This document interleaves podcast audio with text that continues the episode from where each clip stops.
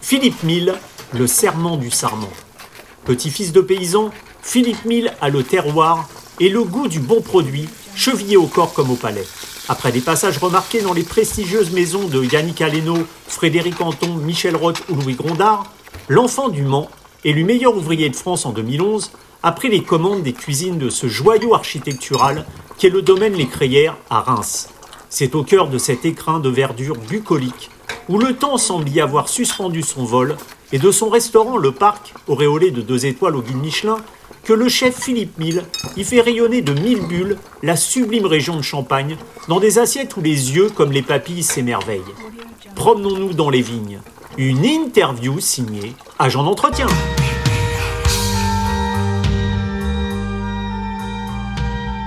Philippe Mille, bonjour. Bonjour. Alors Philippe Mille, jeune, euh, je sais que vous alliez pas trop au restaurant parce qu'avec votre papa et votre maman, euh, tout était fait maison. Et puis un jour, euh, vous décidez d'économiser pour vous offrir un, restaurant étoilé. votre choix se porte vers l'écrière, étonnamment. Et l'écrière qui était à l'époque dirigée par Gérard Boyer. Devenir des années plus tard le, chef de cet établissement, c'était un peu écrit, non? Ouais, bah, en fait, c'était... Donc j'ai commencé sur Paris euh, en tant que commis, et puis c'est vrai que j'avais récupéré euh, un peu d'argent. Et, et puis, euh, premier restaurant que je, je voulais faire, j'avais une connaissance en fait sur Reims. Elle m'a dit, bah voilà, on se retrouve à ce moment-là, on, mange ensemble au Créa. Et j'avais passé un très bon moment, découvert ce, ce, ce lieu, ce, château, ce parc, cette ville. Et puis, et puis en 2009, quand la famille Garnier me rappelle en disant voilà, on propose cette place, c'est vrai que voilà, c'est bizarre, mais c'est comme ça. Et, euh, je trouve ça extraordinaire. Donc, euh, sans être retourné sur le lieu, euh, j'avais accepté cette place. C'est les parcours de vie un peu atypiques comme ça, où on se retrouve un peu la quadrature du cercle. C'est ça, et puis c'est surtout, voilà, c'est les destins, c'est comme ça, et, je trouve ça merveilleux, c'est les belles histoires. Vous avez justement, on a tous un souvenir un peu ému de son premier restaurant étoilé. Vous concernant, euh, par rapport à cette expérience, vous gardez quoi? Un plat comme le, pigeon en croûte de foie gras et sa sauce à base de truffes, le saumon, ou alors plutôt une association de saveurs, une sauce, une atmosphère, une ambiance? Qu'est-ce que vous gardez de ce premier restaurant étoilé? Ben, c'est un ensemble, hein, c'est l'ensemble, c'est-à-dire que c'est un restaurant, c'est une auberge, c'est euh, le service qui est autour, c'est cette ambiance très chaleureuse, le chef qui vient vous... Euh, il ne connaît pas, on est jeune, euh, j'avais à peine 20 ans, et, et puis voilà, de voir un chef comme ça, c'était extraordinaire, et puis de découvrir justement les plats, les saveurs un peu délicates, je me souviens de ce saumon fumé minute, voilà, c'était extraordinaire, le, côté, la texture, le côté fumé léger, le goût qui était très parfumé. Euh, et puis en effet, j'avais ce pigeon en, feuilleté euh, qui était généreux, voilà. Et puis avec ce, maître d'hôtel très atypique à l'époque, directeur de salle, euh, voilà. C'est toutes ces histoires qui font que la vie d'un restaurant est merveilleuse. Certains chefs évoquent justement une, une filiation dans la volonté de passer derrière les fourneaux. Alors on le disait avec votre, on va dire, votre environnement familial, des grands-parents et puis vos tantes qui faisaient l'élevage de bêtes les potagers, les vergers, vous avez toujours baigné dans, cet univers pour le moins propice à développer votre goût du bon produit. Est-ce que devenir cuisinier a assez rapidement apparu euh, pour vous comme une sorte d'évidence? Je t'ai élevé euh, avec les oncles, les, tantes, les, grands-parents euh, à la campagne. À la campagne, c'est à la ferme réellement, avec les vaches, les cochons, les poulets, les potagers, les vergers. Et voilà, c'est cette ambiance un peu agricole où euh, le midi et le soir, bah, les préparations se faisaient sur cette cuisinière euh, au, feu, au feu de bois, hein, parce qu'on récupère aussi le bois de, euh, des tronçons de bois pour alimenter justement tous ces fourneaux. Euh, et puis ces, ces, odeurs qui sont imprégnées dans ces murs, moi c'est vraiment des souvenirs comme ça. Et puis, euh, puis tout le monde y jetait, voilà, la carotte par ici, le morceau de volaille, l'oignon. Voilà, tout le monde ramenait ces éléments qu'il avait récupérés dans, dans, le jardin. Et puis après de pouvoir mettre ce plat au milieu de la table, bah voilà, ça c'est pour moi, ça c'est la naissance de, euh, mon envie de, de, cuisiner, c'est le produit, ni plus ni moins. Le produit et ces, moments de partage. Et donc voilà, dès trois ans, euh, j'ai toujours voulu faire ce, métier. Je me rappelle, hein, j'avais ce petit, euh, ce petit strapontin où je tenais la casserole et puis tout le monde jetait les choses dedans. Et puis, puis, puis voilà, le strapontin à, sauter au fur et à mesure. Et puis j'ai gardé en fait cette main sur, sur cette casserole. Et, puis voilà, j'ai toujours cette envie, cette passion de, de nourrir les, les, personnes, mais de me nourrir moi aussi des expériences des uns et des autres et des produits. Il faut être gourmand pour être chef ah bien sûr, il faut être gourmand, il faut aimer manger, il faut aimer les produits, il faut aimer cuisiner, il faut aimer les odeurs, il faut, il faut pouvoir goûter. Euh, voilà, ça c'est ça fait partie de ces beaux moments. Et puis et puis c'est l'ambiance aussi euh, euh, d'une équipe. Voilà, les uns et les autres tous ensemble pour créer un plat, pour servir un plat, pour faire plaisir à un client, pour justement qu'il puisse se remémorer certains certains souvenirs d'enfance. Et vous parlez justement de ces odeurs qui étaient dans l'environnement familial quand les plats étaient préparés. Est-ce que vous avez comme ça, on a tous généralement une Madeleine de Proust. Est-ce que vous, vous l'avez? Est-ce que c'est plus justement un ensemble d'odeurs ou un plat particulier que pouvait préparer votre maman ou votre grand-mère? Non, c'était vraiment les, les, produits. Bah voilà, ce qui, ce qui coûtait un peu moins cher, bien entendu. Euh, bah voilà, c'était un poulet. Euh, alors le poulet, un jour, il était poulet rôti, mais avec des vraies pommes de terre au fond. Voilà, taillé pas en, frites, mais taillé grossièrement, des grosses frites euh, à la main comme ça, avec la peau euh, juste lavée. Le poulet qui était bien crispy, bien doré, ça crépitait au four. Les pommes de terre qui cuisaient avec et quelques échalotes. Me souvenir, là, les échalotes juste coupées en quatre dedans aussi, pareil. Et puis, puis ça, ça colorait avec le jus du poulet. C'était baigné dedans, c'était imprégné, c'était très, très juteux, très goûteux. Et puis, euh, et puis, par exemple, voilà, un soir, plus en hiver, bah, c'était plus un, une poule au pot, quoi. Une poule au pot où il y avait la, volaille qui cuisait tout doucement sur le coin du fourneau avec les carottes, les oignons, euh, le céleri, les poireaux, tout ça. Ça cuisait, ça mijotait, tac. Et puis après, on mettait directement le plat euh, sur, sur la table. Puis j'ai souvenir, soit mon père, soit ma grand-mère, soit mon oncle, qui prenait la volaille, qui la découpait euh, sur la table comme ça. Bon voilà. Alors qui veut quoi, comment? Alors nous, enfants, euh, on préférait euh, le blanc parce que c'était facile, il n'y avait rien à les découper. Au fur et à mesure, on, se rend compte qu'on a envie plutôt d'une cuisse. Et puis, puis voilà, il y a ma grand-mère qui voulait absolument le croupion à chaque fois. les solilès, c'était ma maman. Bon voilà, chacun avait son petit morceau, mais c'était des vrais moments de partage. C'est intéressant ce que vous dites parce que justement on sent cette idée de, partage qui reste en vous. C'est la transmission dans la cuisine, c'est faire plaisir à l'autre qu'on reçoit. C'est cette, cette notion-là qui, véhicule encore en vous et qui est dans votre ADN de chef? Bah, bah, bien sûr, cuisiner pour soi, euh, on se fait plaisir. Mais ce qui me fait vraiment, moi, ce qui me rend la, la passion justement de ce métier, c'est ça, c'est pouvoir faire des choses pour rendre un sourire ou euh, vraiment des, yeux qui s'émerveillent, qui il y a des petites étoiles qui arrivent parce qu'on a goûté un plat, parce qu'on on a un souvenir, parce qu'on le partage avec quelqu'un. Bon voilà, ça c'est les très bons moments qu'on a envie de, de, créer. Et, moi je fais ce métier pour ça. Et encore aujourd'hui, quand vous êtes chef, euh, vous êtes aujourd'hui chef deux étoiles, ce qui vous plaît, c'est justement l'émotion que vous pouvez véhiculer chez un, chez un client, on va dire un convive qui vient à la fin du repas vous dire ah ce plat ça m'a émerveillé ou ça m'a rappelé un souvenir d'enfance, ça m'a empli d'émotions, c'est ce genre de réflexion que vous allez chercher aussi? Ah bah bien sûr, c'est ça quand on apporte ce plat. Donc on va raconter l'histoire, on va dire voilà le produit a été, euh, cultivé par un tel ou, euh, élevé par un tel. Euh, le, chef a voulu créer cette histoire autour de ce plat parce que ça lui rappelle aussi certains événements ou certains lieux dans la région ou de son enfance. Voilà, faire passer un message et puis derrière le, le client voilà il est dedans, il est dans cette histoire, et puis là il va commencer à déguster, il va commencer à, manger ce plat, il va dire ah, mais moi aussi ça me rappelle quelque chose. C'est petit, mais c'est peut-être juste un petit détail, mais rien que ça, ça fait une piqûre de rappel, ça ouvre un petit tiroir dans, dans, le cerveau, et dit putain.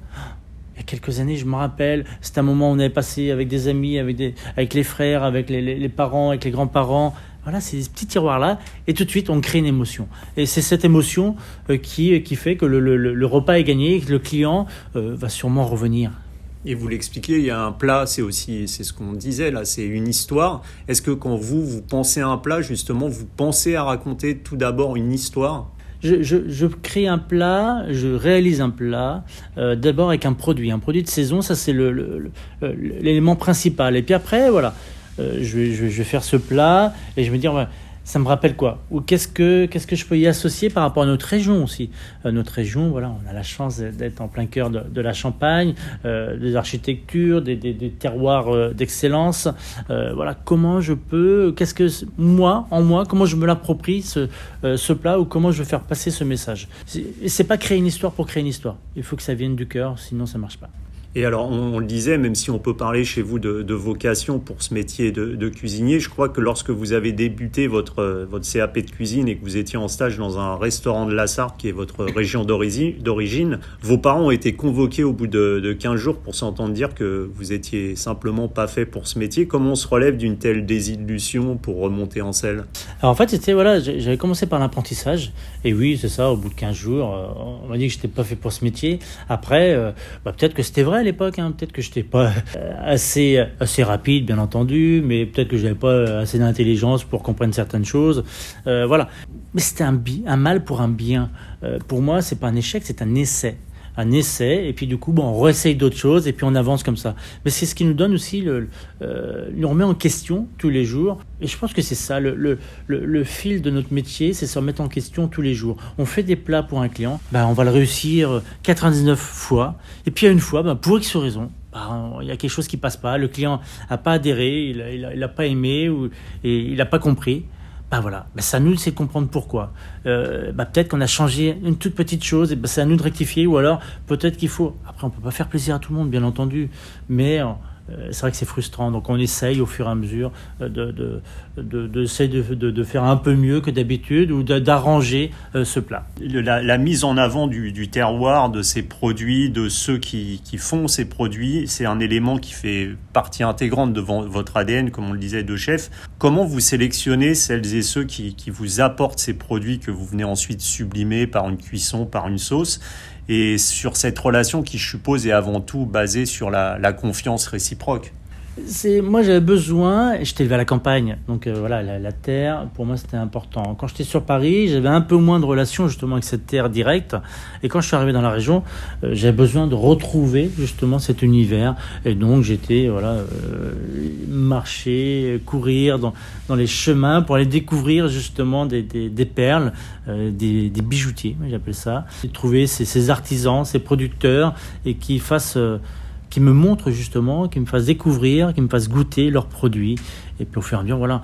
Mais j'ai besoin d'avoir une belle personne en face qui, qui, produit avec son cœur également, euh, et qui, qui, qui réfléchit énormément par rapport à ce que peut devenir son produit et euh, qui puisse s'adapter aussi à notre, euh, à notre façon de travailler. Et pour cela, donc, moi, je vais chez eux, J'invite mes cuisiniers, les serveurs à venir chez eux aussi, à découvrir leur environnement, comprendre leur travail, et puis vice versa. Euh, ces producteurs, ces artisans, les faire venir, euh, bah voilà, sur un coin de fourneau, euh, déguster leurs produits transformés et, et comprendre ce que va devenir ce, ce produit. Et c'est cette relation qui est importante parce que du coup, ça fait permet de faire évoluer l'un et l'autre.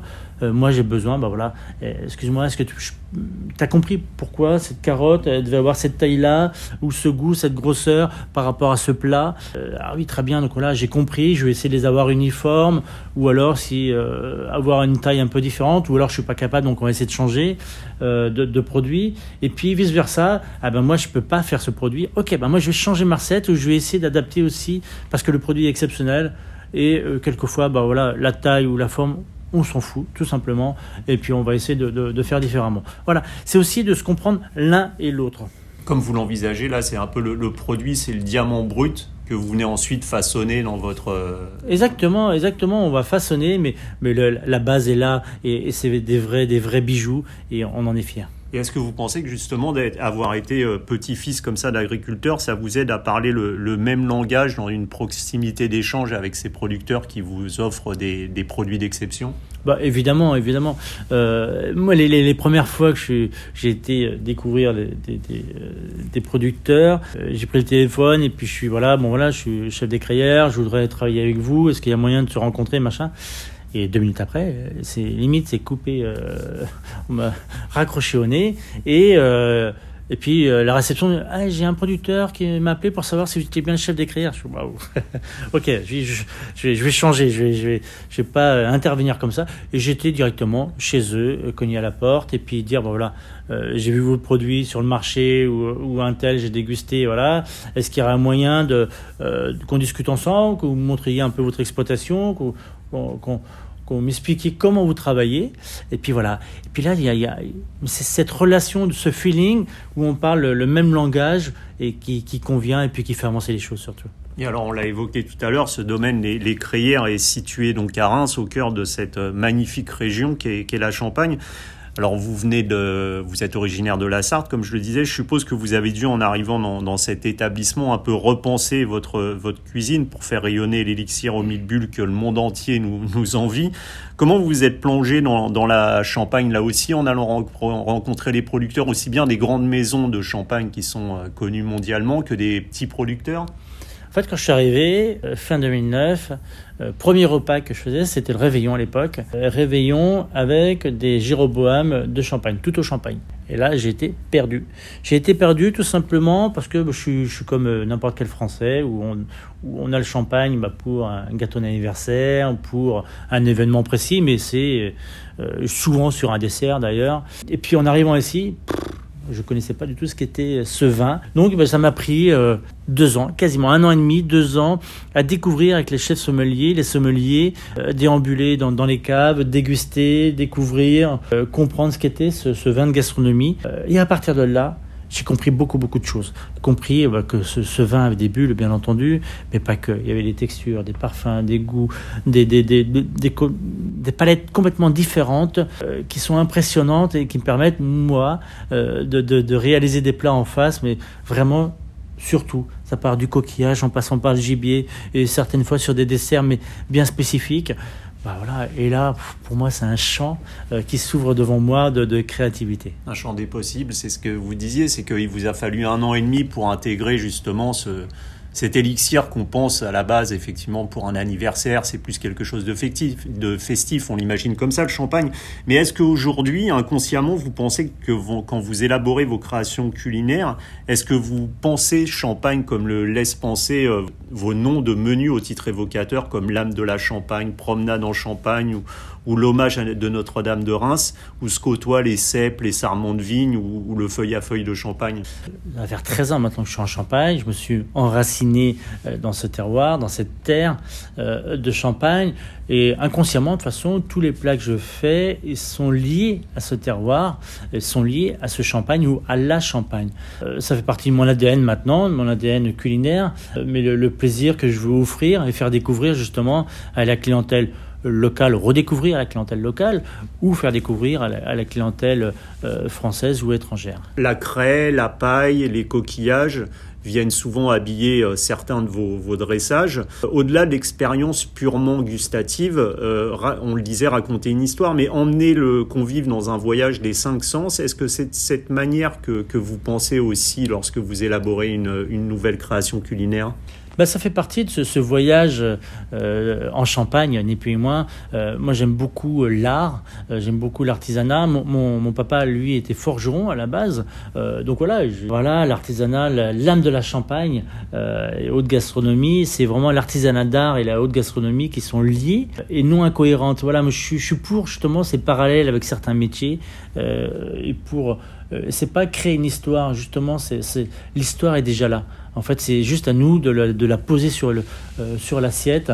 Euh, ces vitraux de la cathédrale de Reims euh, qui sont très présentes. Voilà, en ayant visité cette cathédrale, ensuite j'ai été les ateliers Simon Marc pour découvrir justement ce métier parce que j'ai besoin de, connaître ces, métiers. J'ai besoin de savoir comment, fonctionnent ces métiers. Et puis ça m'a dit, je me suis dit, bah, waouh, ce métier extraordinaire. Comment moi je peux retranscrire cela en, cuisine.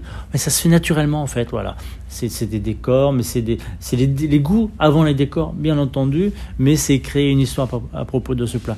Quand je suis arrivé la première fois dans, cette cuisine au Crayères, je rentre dans la cuisine, en plein milieu de, cette cuisine, il y a un, gros barbecue, c'est une lyonnaise, on appelle ça une lyonnaise, c'est un gros barbecue qui est en plein milieu euh, de cette cuisine, euh, alimenté avec des sarments de vigne. Et moi, tout de suite, comme pour les plats, souvenir d'enfance, la forge de mon père quand il, euh, quand il tapait justement ce métal et qu'il mettait ce métal euh, dans cette forge qui rougissait.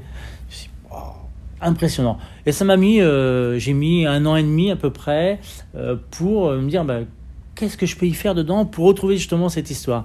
Et ben voilà, moment des asperges. J'avais enrobé ces asperges de, de, feuilles de vigne, puis ensuite enroulé d'une belle croûte de sel.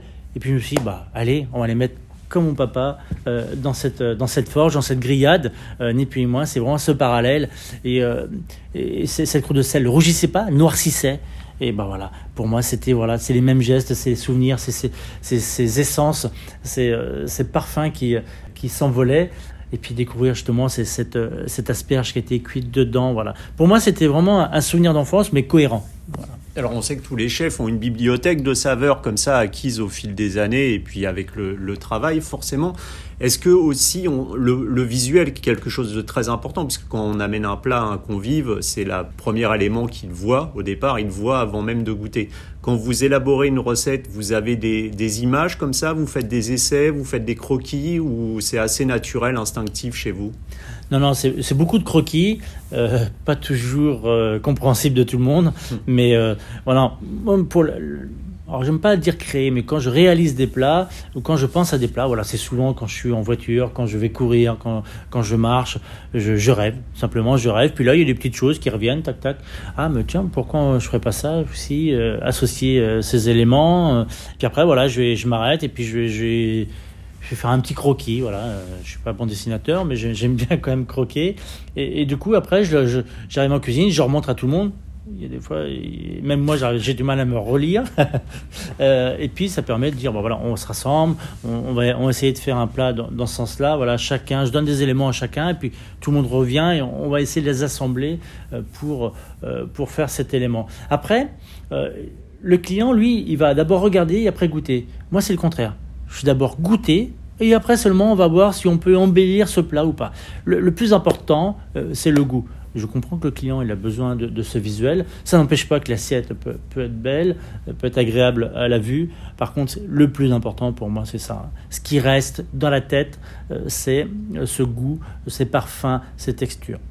Et alors, vous êtes passé, vous l'évoquiez tout à l'heure, par l'hôtel le, Meurice à Paris, période euh, durant laquelle vous vous êtes inscrit au concours de meilleur ouvrier de France que vous avez remporté en 2011, après, je crois, un Bocuse d'or, en, un Bocuse de bronze, pardon, en 2009. Se confronter aux autres comme ça, se dépasser, ce goût du challenge, c'est quelque chose qui vous a tout le temps permis d'avancer? C'est quelque chose qui vous plaît aussi, ce challenge?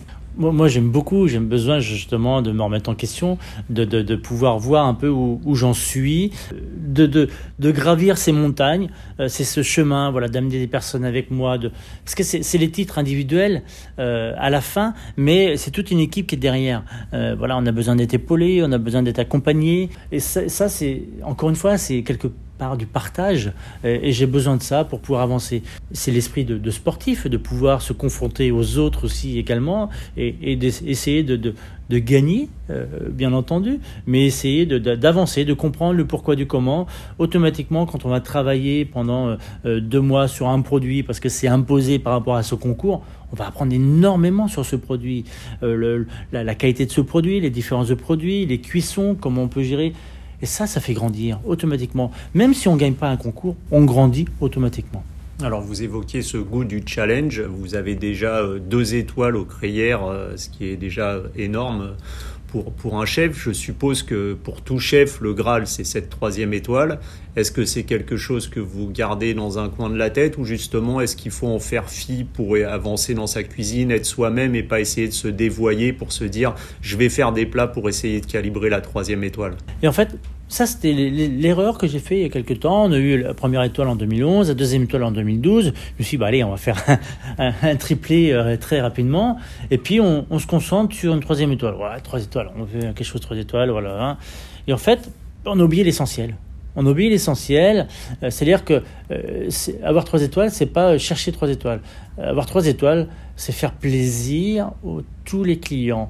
Et tous, tous les clients sont contents, euh, tous les serveurs sont contents, tous les cuisiniers sont contents. C'est une vraie ambiance, c'est un ensemble et automatiquement ça aboutira euh, un jour à, ce Graal. Voilà. Mais ça va venir naturellement. Euh, moi j'appelle ça les, fondations. On, construit ces fondations. Voilà, on a quelque chose de très solide et puis derrière on, a construit les murs et puis maintenant il n'y a plus qu'à mettre le, le, clocher tout simplement. En restant fidèle à soi-même forcément et pas en essayant justement d'aller chercher à tout prix cette, cette troisième étoile, comme vous l'évoquez. Il faut, il faut pas se perdre, il faut pas se mentir, c'est-à-dire qu'il faut, faut rester soi-même d'un bout à l'autre, euh, et puis cette troisième étoile s'adaptera à nous automatiquement, et c'est pas à nous de dire on va s'adapter à cette troisième étoile. Vous êtes passé par les, les cuisines de chefs euh, renommés comme Yannick Aleno, Frédéric Canton, euh, Michel Roth ou Louis Grondard. Est-ce que un chef, c'est un peu justement ce parcours-là, tous ces chefs qu'il a rencontrés tout en intégrant sa propre sensibilité culinaire et sa propre personnalité bien entendu, on est influencé euh, par, nos pères avec qui on a travaillé, des techniques, des philosophies, euh, des, façons de travailler, des façons de voir la vie, euh, façons de goûter. Chacun a sa personnalité bien précise. Un, être plus sur la, cuisson, l'autre sur l'assaisonnement, plus sur le voilà. Euh, même s'ils sont complets, bien entendu, mais il y a toujours un petit plus chez un, chef. Puis moi, j'ai appris beaucoup, beaucoup, beaucoup auprès d'eux. Et puis après, on met tout ça sur la table, on dit ok, bon j'ai ça, j'ai ça, j'ai ça, et puis j'ai moi. Voilà. Alors moi, c'est pas 10%. Moi, il faut que ça soit 70%, 80%. Et puis, il y a les petites touches comme ça de ce qu'on a appris avant euh, qui font que euh, on a grandi et ça complète notre personnalité, ça complète notre, façon de travailler et puis surtout le savoir-faire qu'on a appris au fur et à mesure doit être intégré dedans. Mais le plus important, c'est notre ADN à nous, notre façon de voir les choses euh, pour pouvoir euh, démontrer derrière aux clients. Dernière question, chef, si je vous invite à, à, déjeuner ou à dîner, je vous prépare quoi pour vous faire plaisir? Un poulet rôti? Et tout simplement, ouais, c'est ça. Moi, c'est puis en plus, ça sera un, vrai souvenir d'enfance, mais c'est surtout ce poulet avec un vrai poulet fermier où il y a de la mâche, euh, où on a une peau qui va être euh, grillée, mais pas exactement uniforme, mais voilà, qui, qui va avoir ces sucres qui vont être caramélisés dessus, euh, les pommes de terre ou les petits oignons ou les champignons qui vont être dedans, qui vont avoir baigné justement dans, dans ce petit jus de, de cuisson au fur et à mesure. Et puis voilà, tout simplement. Bon bah je passe en cuisine et, et je vous prépare ça. Merci beaucoup Philippe Mille, à très bientôt. Merci à vous, bonne journée.